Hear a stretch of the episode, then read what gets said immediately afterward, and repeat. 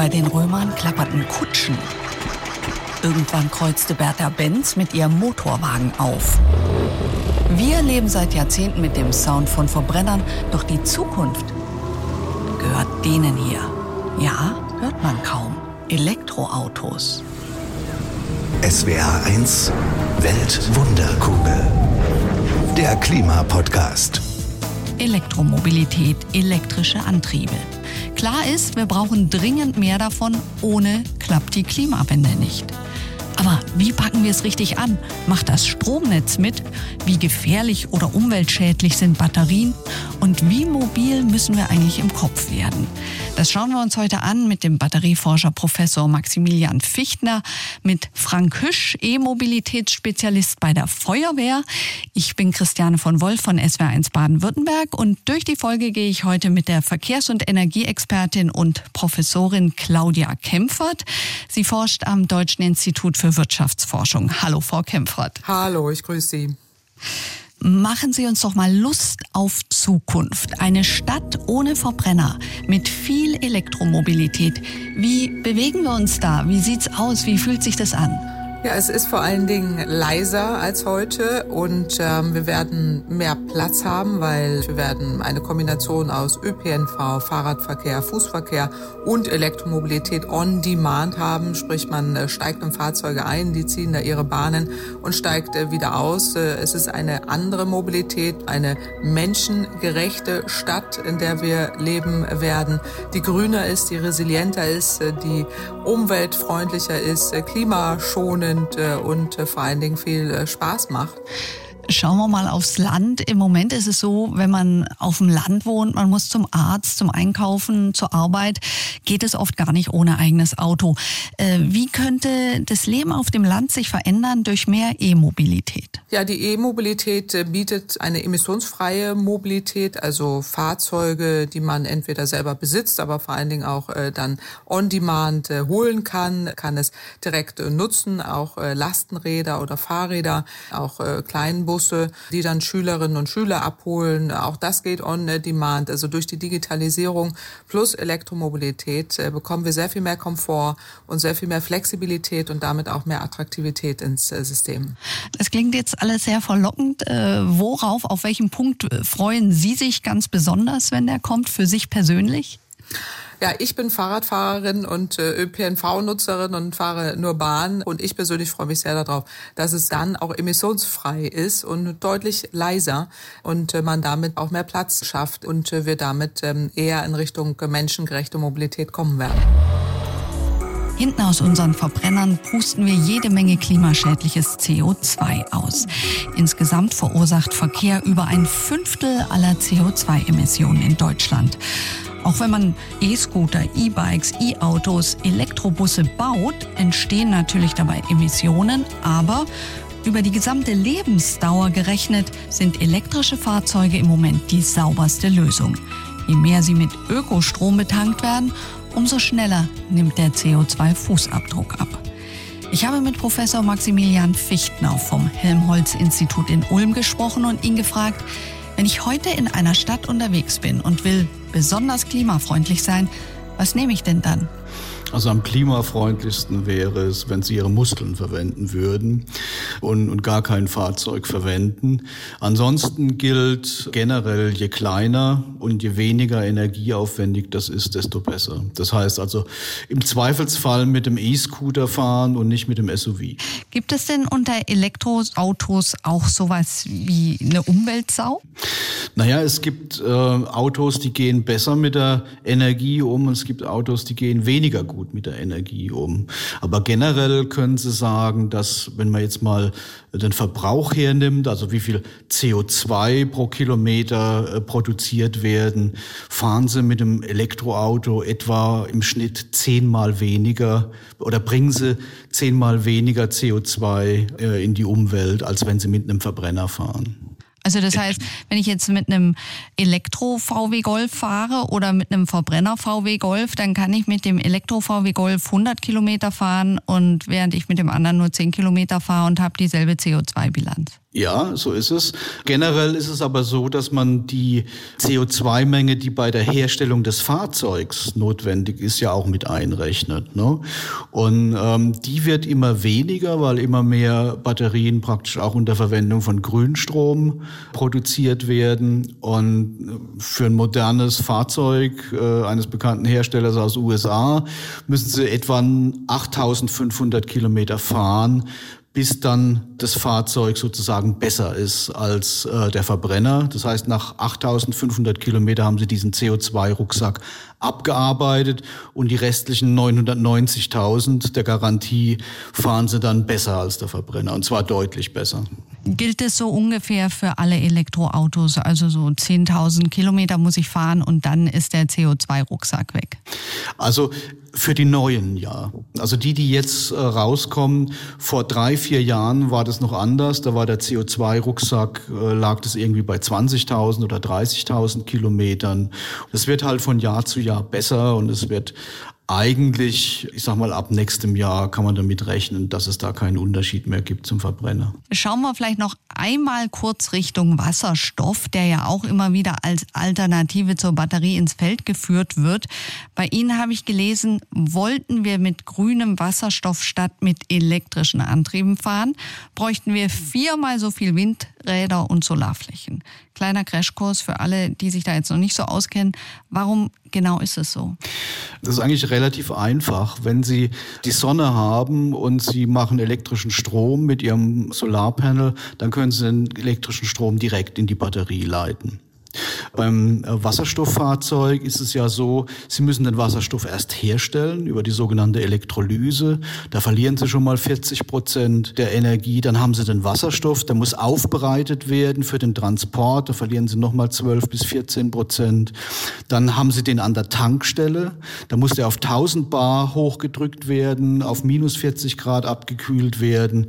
Da verlieren Sie nochmal 30 Prozent. Und dann nochmal die Rückumwandlung in Strom in der, in der der Brennstoffzelle sind nochmal 50 Prozent. Am Ende kommt Ihnen nur 18 bis 20 Prozent des ursprünglich eingesetzten Stroms auf den Rädern an. Bei einer Batterie sind es 70 Prozent etwa. Fahren Sie ein Elektroauto? Ich fahre seit sechs Jahren elektrisch und habe aber auch privat noch einen alten Verbrenner, fa fast einen Oldtimer, einen alten Alpha Spider, den ich liebe. Aber jedes Mal, wenn ich eine Zeit lang elektrisch gefahren bin und setze mich dann wieder in meinen alten Spider, dann denke ich, Mann, Mann, Mann, was für eine Ölmühle. Ja, es ist einfach das Fahrgefühl bei einem elektrischen Fahrzeug ist einfach viel schöner. Man hat das direkte Fahren, man hat diese Stille, dieses Gleiten beim Fahren und wenn man aufs Gas drückt, dann ist halt äh, das Auto sofort da. Das ist nicht wie beim Verbrenner, dass man dann erstmal so die Drehzahl hochjubeln muss, bis dann mal ein Drehmoment kommt, sondern der geht aus dem Stand los wie eine Rakete und ist trotzdem sanft in allem. Und obwohl ich meinen alten Spider liebe, ich liebe das Elektroauto eigentlich umso mehr, muss ich sagen. Und äh, wie lange werden Sie den Spider noch ausfahren? Bis er nimmer kann. Der, der hat schon 200.000 Kilometer. Die Verkehrswende. Schauen wir auf die neue Regierung, Frau Kempfert. Die müssen ja richtig Gas geben, weil Deutschland will 2030 bereits 65 Prozent weniger Treibhausgase ausstoßen. Das heißt, es ist Quatsch, wenn wir die ganzen E-Autos jetzt mit Strom aus Kohle fahren lassen. Wir brauchen nicht nur für die Autos, sehr schnell sehr viel Energie aus Wind und Sonne. Sie beraten Politiker, was sollte man sofort anpacken und umsetzen? Ja, das Allerwichtigste ist, dass man äh, das Ausbautempo der erneuerbaren Energien massiv erhöht. Wir brauchen sehr schnell eine mindestens Verdopplung bis zu Verdreifachung des Ausbaus äh, von Wind und Solar, aber auch anderen erneuerbaren Energien samt Digitalisierung. Und äh, der Kohleausstieg muss bis 2030 abgeschlossen sein. Sonst erfüllen wir die Pariser Klimaziele nicht. Und das bedeutet eben auch, wenn wir mehr Ökostrom im System haben, dass dann auch die Elektromobilität sauber emissionsfrei unterwegs ist. Und das ist ein großer Vorteil. Aber alles hängt daran, wie schnell wir jetzt die erneuerbaren Energien ausbauen. Jetzt ist es mit dem Kohleausstieg ja zum Beispiel umstritten. Sie sagen, wir müssen da früher raus. Manche Politiker sehen das anders.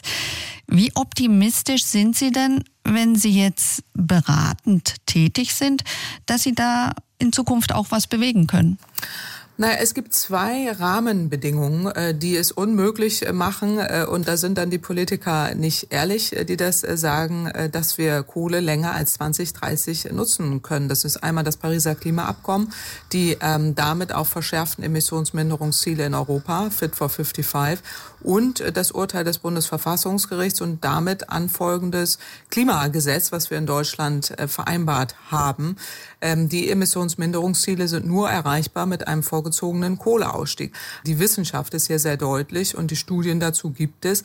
Und deswegen bin ich da optimistisch, muss ich sagen, weil äh, ich weiß, dass in Deutschland Gesetze nicht unbedingt gebrochen werden und äh, wir uns da nur klar machen müssen, was wir da tatsächlich vereinbart haben.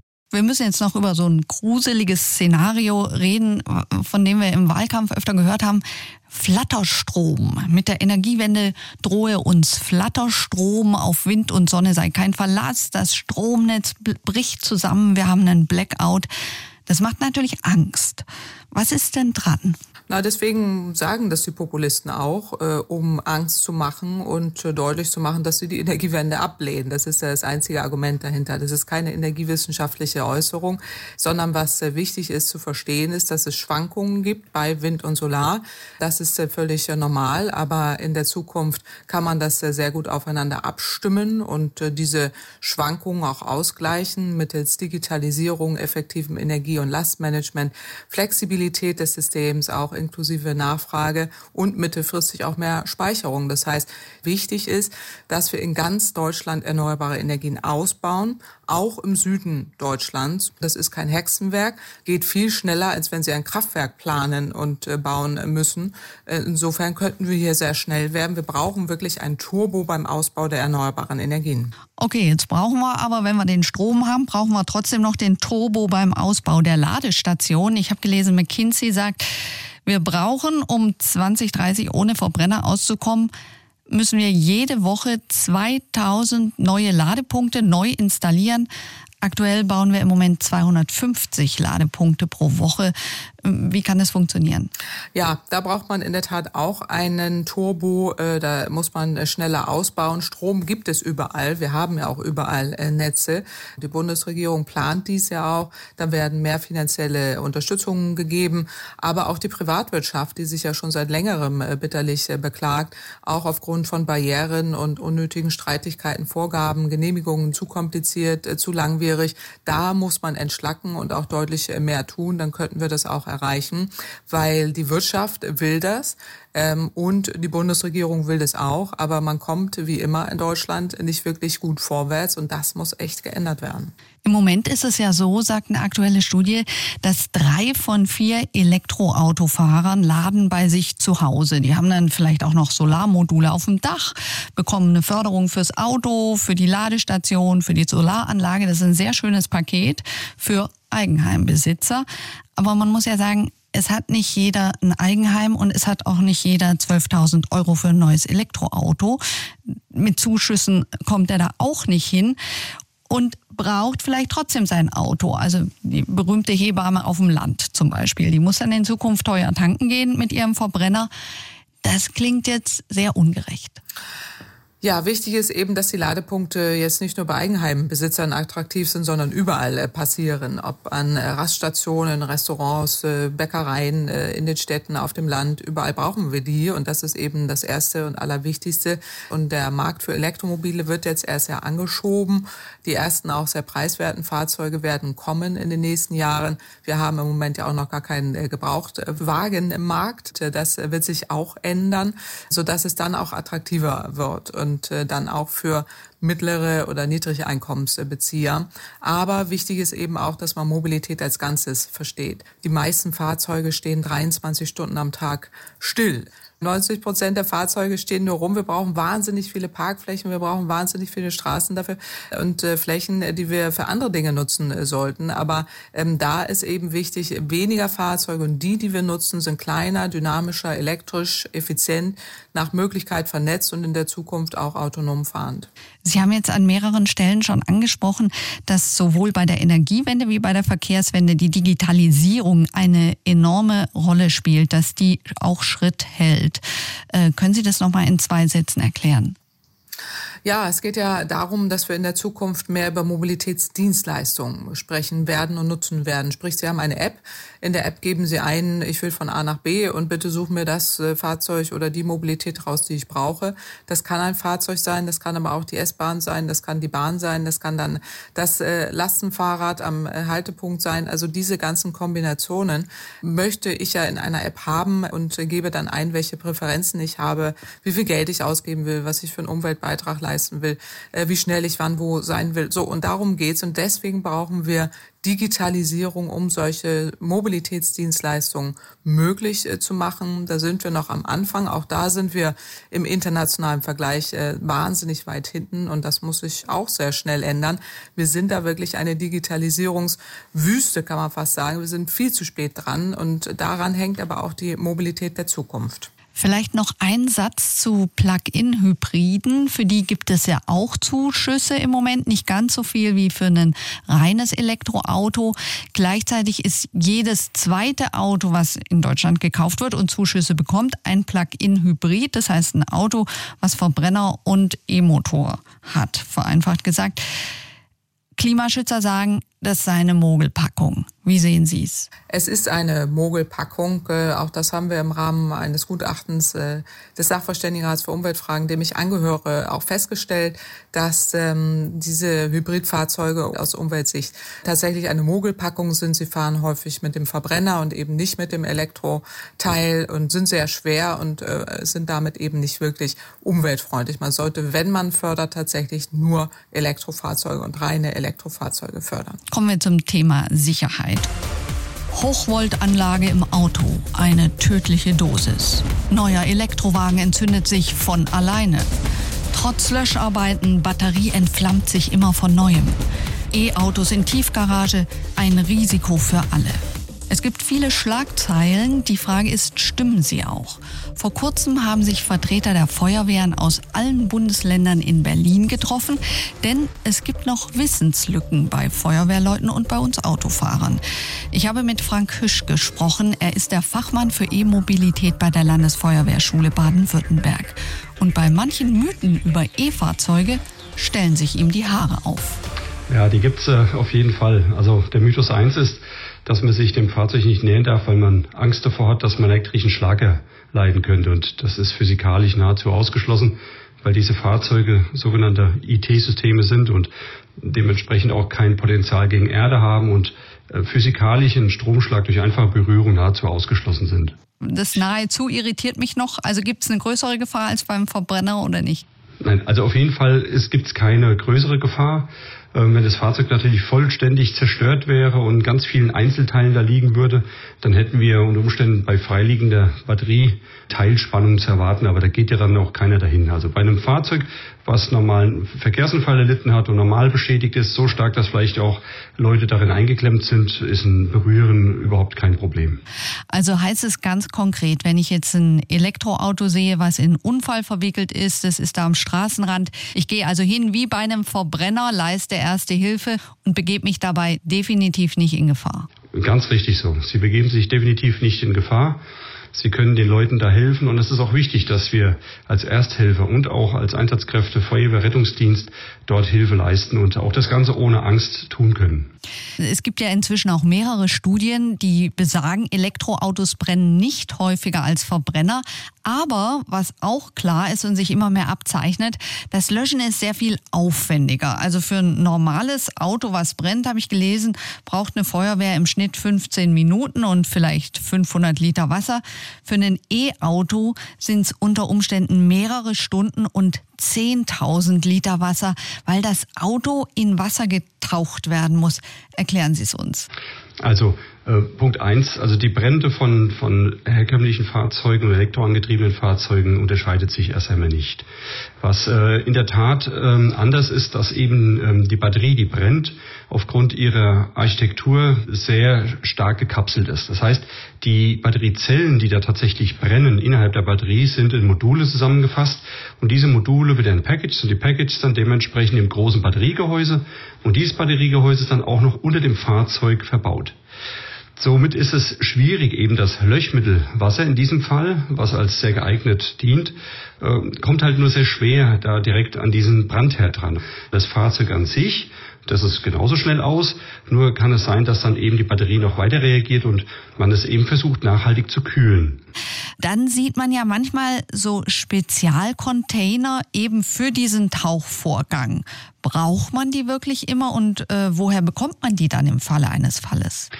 Also diese Tauchcontainer, die braucht man nicht unbedingt in allen Fällen. Und wenn dann haben verschiedene Feuerwehren diese eben am Standort. Das wird über die zuständigen Leitstellen dann dementsprechend angefordert. Und dann kommen eben die Feuerwehren, die diesen Container haben, an die Einsatzstelle oder verwenden eben ähnliche Container, einfache Mulden, die mit Folie ausgekleidet werden und mit Wasser befüllt werden können. Wie ist es mit diesem Verfahren, dem neuen, dass man Lkw-Plane nimmt? Hier wird letztendlich das Becken durch eine sehr stabile Folie hergestellt. Das Ganze wird unter dem Fahrzeug durchgezogen. Hierzu müssen natürlich dann auch kurz die Räder angehoben werden mit geeignetem Material, was wir dabei haben. Und dann wird das Ganze übers Fahrzeugdach verzurrt und dann wird es mit Wasser gefüllt. Und der Vorteil ist, man braucht deutlich weniger Wasser, weil es eben sich viel dichter am Fahrzeug anschmiegt. Und es ist auch viel einfacher verfügbar und auch in der Anwendung einfacher und logistisch nicht so aufwendig. Sie haben das vorhin schon mal angesprochen, dass es eigentlich so gut wie ausgeschlossen ist, dass man sich an einem Elektroauto einen Stromschlag holt. Aber wie ist es, wenn dieses Elektrofahrzeug jetzt, was weiß ich, wir haben Starkregen, du fährst durch einen Tunnel, dann taucht es da richtig tief ein ins Wasser. Ähm, haben wir da nicht so einen Effekt wie der Föhn in der Badewanne, was ja hochgefährlich oder einfach tödlich ist in dem Moment? Nein, auf gar keinen Fall hat man diesen Effekt. Im Gegensatz zu einer Hausinstallation haben wir hier kein Potenzial gegen Erde. Das heißt, der Strom möchte nur von Batteriepol zu Batteriepol fließen und nicht gegen Erde ab. Also, wenn man ein Einsatzszenario darstellen würde, ein Taucher könnte theoretisch ein in See gefahrenes Fahrzeug durchaus antauchen und die Person da rausholen und damit arbeiten. Also es gibt da gar keine Gefährdung. Frau Kempfert vom Deutschen Institut für Wirtschaftsforschung. Stellen wir uns jetzt mal ans Band oder in die Chefetagen der Autohersteller. VW und BMW wollen bis 2030 mindestens 50 Prozent ihrer Autos mit Elektroantrieb verkaufen. Porsche 80 Prozent seiner Autos, Mercedes 100 Prozent seiner Autos und Opel will die 100 Prozent sogar schon zwei Jahre früher, also 2028 erreichen. Ein gigantischer Umbau steht an und viele machen sich Sorgen um ihren Job. Zu Recht? Naja, es kommt jetzt darauf an, wie die Autokonzerne das managen weg vom Verbrenner hin äh, zu mehr Elektromobilität. Der Fahrzeugbau ist ja nahezu identisch, aber der Motor beziehungsweise die Antriebsform eben nicht. Und was damit einhergeht, sind tatsächlich die IT-Systeme, also sprich äh, die Datensysteme, die damit auch einhergehen. Nicht umsonst gibt es kalifornische IT-Unternehmen, die mittlerweile Fahrzeuge bauen. Äh, und da geht eben die Zukunft hin. Und da haben die Autokonzerne einen Nachholbedarf und haben es jetzt auch selbst in der Hand, wie gut oder schlecht sie da mithalten können. Und danach verschieben sich dann auch äh, potenzielle Jobs äh, in den äh, Unternehmen. Es entstehen an einer Seite mehr, auf der anderen fallen dann welche weg von dem Tätigkeitsmuster her. Aber insgesamt ähm, gibt es zahlreiche Studien, die zeigen, es können hinterher mehr Jobs sein, wenn es gut gemacht ist, weil wir andere Anforderungen haben, insbesondere aufgrund der Digitalisierung. Also wir hätten viele Umschulungen, Weiterbildungen. Aber wie ist es bei den Zulieferern? Also wenn man sich überlegt, ein Antriebsstrang für einen Verbrenner hat 1500 Einzelteile. Ein batterieelektrischer Antrieb hat nur 250 Einzelteile. Das heißt, am Ende brauche ich doch für das E-Auto viel weniger Zulieferer und genau die Zulieferer sind jetzt nicht die Megakonzerne, sondern äh, manchmal eben auch kleinere Betriebe. Wie können die das, äh, diese, diesen Umbau hinbekommen? Ja, und da gibt es schon äh, viele gute Beispiele auch von Zulieferern, die sich jetzt komplett umstellen und eben äh, diese Anforderungen, die Elektrofahrzeuge haben, die ganz andere sind als der Verbrennungsfahrzeuge, da auch mitgehen und sich eben jetzt den Autokonzernen da auch anbieten, weil die fordern das ja jetzt auch ein. Sie müssen auf die Zulieferer ja auch sich da verlassen können und, und ein solcher Strukturwandel ist ganz üblich in der Wirtschaft. Da muss man eben sehen, wie klug da auch einzelne Konzerne mitgehen können. Jetzt könnten wir uns ja mal kurz auf die Schulter klopfen. Deutschland ist im Moment Europameister in Elektromobilität, aber unter den zehn meistverkauften E-Fahrzeugen weltweit sind jetzt neben Model 3 von Tesla nur chinesische Marken. Kann Deutschland denn da überhaupt noch was reißen? Deutschland kann da auf jeden Fall was reißen und hat es auch mit äh, selbst in der Hand. Die äh, deutschen Autobauer sind zugegebenermaßen wahnsinnig spät dran. Dieser Trend, der hat sich schon vor über zehn Jahren angekündigt. Aber man hat da eben auf Mythen äh, gesetzt und große PR-Kampagnen zu finanzieren statt auf den Wandel. Aber die Autokonzerne sind schon sehr gut aufgestellt und können da auch mithalten, haben es aber selbst in der Hand, wie gut oder schlecht sie da mitgehen können. Ein wesentlicher Knackpunkt ist in der Tat wiederum die IT, die künstliche Intelligenz, die Digitalisierung inklusive das Datenmanagement, ähm, wo eben gerade kalifornische Anbieter einen enormen äh, Vorteil haben. Man versucht da über Kooperation ranzukommen, ist aber noch nicht äh, so weit. Und das wird ein Aufholprozess sein, der eher ähm, schwierig sein wird. Aber es passiert auch dort sehr viel. Allein von den Fahrzeugen her würde ich sagen, sind die deutschen Autohersteller können sich da gut sehen lassen. Und das wird auch ein interessantes Segment äh, sein. Bei den anderen Bereichen hat man noch viel Aufholbedarf. Wie weit komme ich mit meinem E-Fahrzeug? Es gibt verblüffende Rekorde. Ein Elektro-LKW von Futuricum hat auf einer Teststrecke 1999 Kilometer geschafft, am Stück ganz ohne Zwischenladen. Der chinesische Autobauer NIO wirbt jetzt für seine Limousine mit über 1000 Kilometer Reichweite. Tesla bietet fast 840 Kilometer. Die Reichweite von E-Autos wird heiß diskutiert, wobei, wie wichtig ist die eigentlich?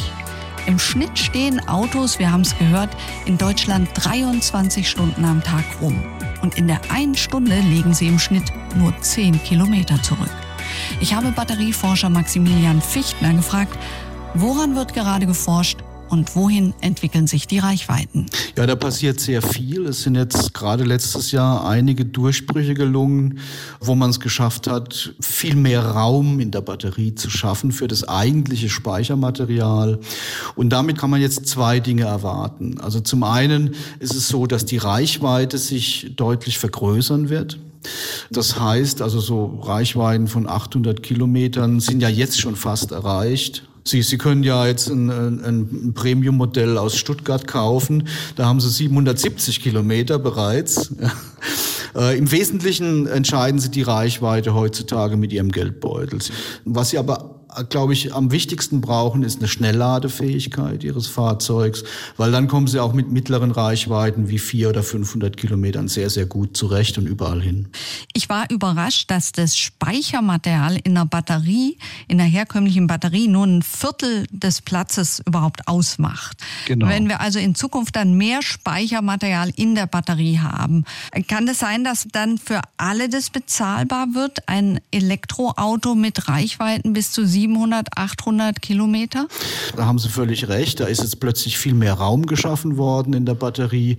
Und jetzt können eben auch kostengünstigere, häufig verfügbare Materialien wie Eisenphosphat zum Beispiel, was ja überhaupt kein kritischer Rohstoff ist. Das können Sie sich äh, überspitzt gesagt in Kaffee rühren. Das ist ungiftig, ist harmlos und es gibt es sehr gut verfügbar. Und das ist eben nochmal deutlich billiger als die bisherigen Speichermaterialien. Das heißt, der Preis wird nochmal deutlich sinken. Ab nächstem Jahr wird Tesla ein Auto anbieten, Nachfolger vom Model 3, Nachförder Förderung für 15.000 Euro. Dann macht es eigentlich keinen Sinn mehr, einen Verbrenner zu kaufen.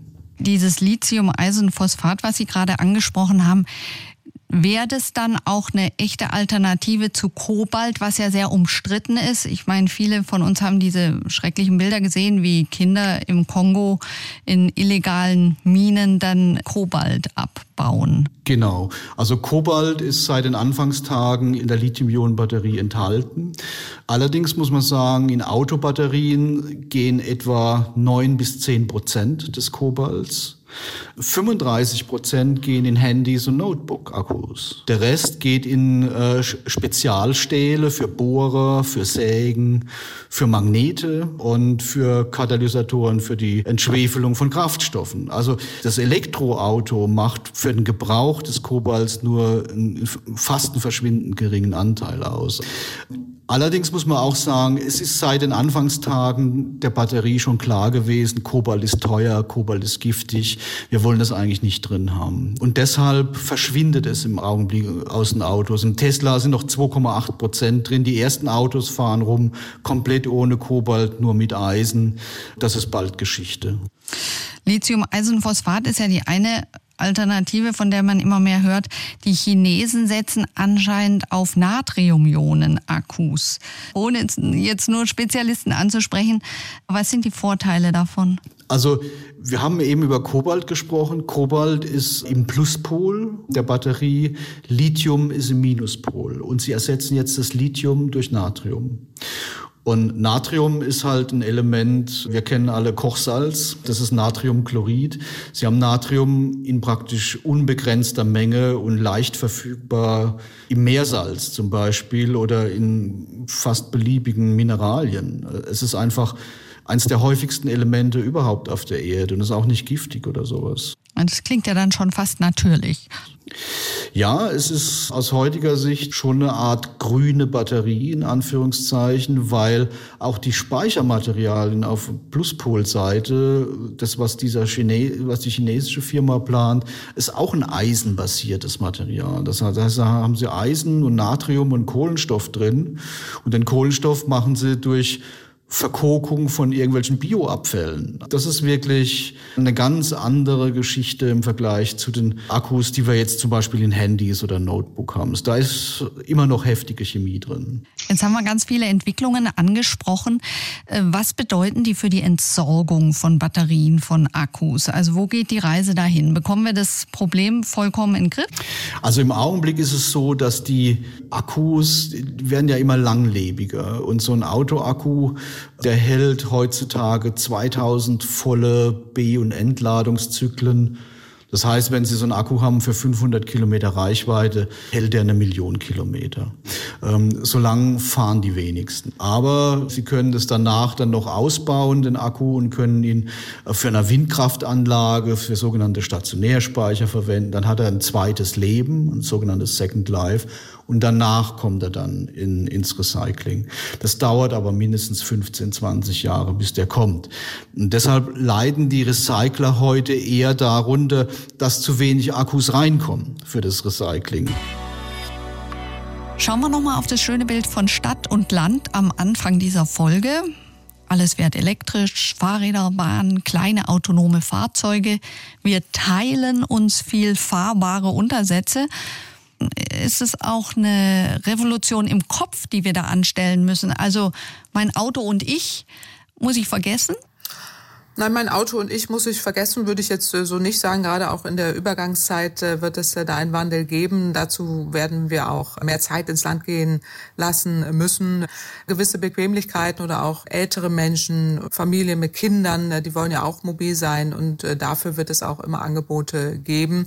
Also da gibt es einen großen Wandel, das ist ganz sicher so. Aber von der Mobilität, so wie wir sie heute kennen, mit den vielen Stehzeugen auf den Straßen, mit davon wird man hoffentlich und glücklicherweise auch wegkommen. Jetzt brauchen manche aber ja vielleicht trotzdem so eine Motivationsspritze für die neue Mobilität. Sie plädieren für eine viel breitere Prämie für klimafreundliches Verhalten. Also, dass man nicht nur die belohnt, die sich jetzt ein E-Auto kaufen. Wie könnte so eine Prämie aussehen? Genau, also wir plädieren für eine Mobilitätsprämie, um eben auch den Umstieg hin zur Bahn, zu ÖPNV, zum Fahrrad äh, und im weitesten Sinne Mobilität äh, umfasst und auch eine soziale Fairness herstellt. Wir dürfen nicht vergessen, 20 Prozent der Menschen in diesem Land können sich gar kein Fahrzeug äh, leisten, aber für die muss ja auch eine Mobilität da sein. Deswegen ist es sozial ungerecht, wenn man nur für Elektrofahrzeuge eine Prämie gibt und die anderen Prämien eben nicht. Und das hat viele viele Komponenten in sich. Klar, wir brauchen die Elektromobilität, Ladeinfrastruktur, aber wir brauchen auch äh, Schienenverkehr, ÖPNV, mehr Fahrradwege, sichere Fahrradwege vor allen Dingen, Fußwege auch in der Stadt. Die Motivationsspritze, das sieht man ja in vielen Regionen, ist ja häufig äh, so, wenn der ÖPNV äh, preiswerter und auch attraktiver wird, wird er viel mehr genutzt. Und wenn Sie sehr preiswert für ein Euro am Tag mit Bahn und S-Bahn unterwegs sein können, haben Sie sehr schnell entschieden, was Sie tun. Die EU möchte ab 2035 keine Verbrenner mehr auf den Straßen haben. Hm, schauen Sie in die Glaskugel zum Schluss. Glauben Sie, das kommt so? Ich glaube, es kommt früher, ehrlich gesagt. Wir sind am Beginn eines fundamentalen Wandels hin äh, zu mehr Elektromobilität. In den nächsten Jahren wird sich wahnsinnig viel tun. Klar, die alten Verbrenner fahren äh, noch und werden auch äh, gefahren, aber dadurch, dass sie auch schrittweise ja immer teurer werden, immer unwirtschaftlicher, wird es äh, den Wandel äh, geben. Aber parallel muss man eben sehr viel tun, um auch eine soziale Fairness hinzubekommen.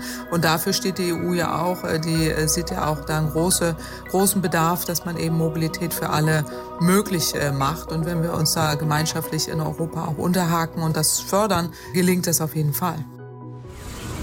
Weltwunderkugel. Wissen, was Klima ausmacht. Der Podcast von SWR1.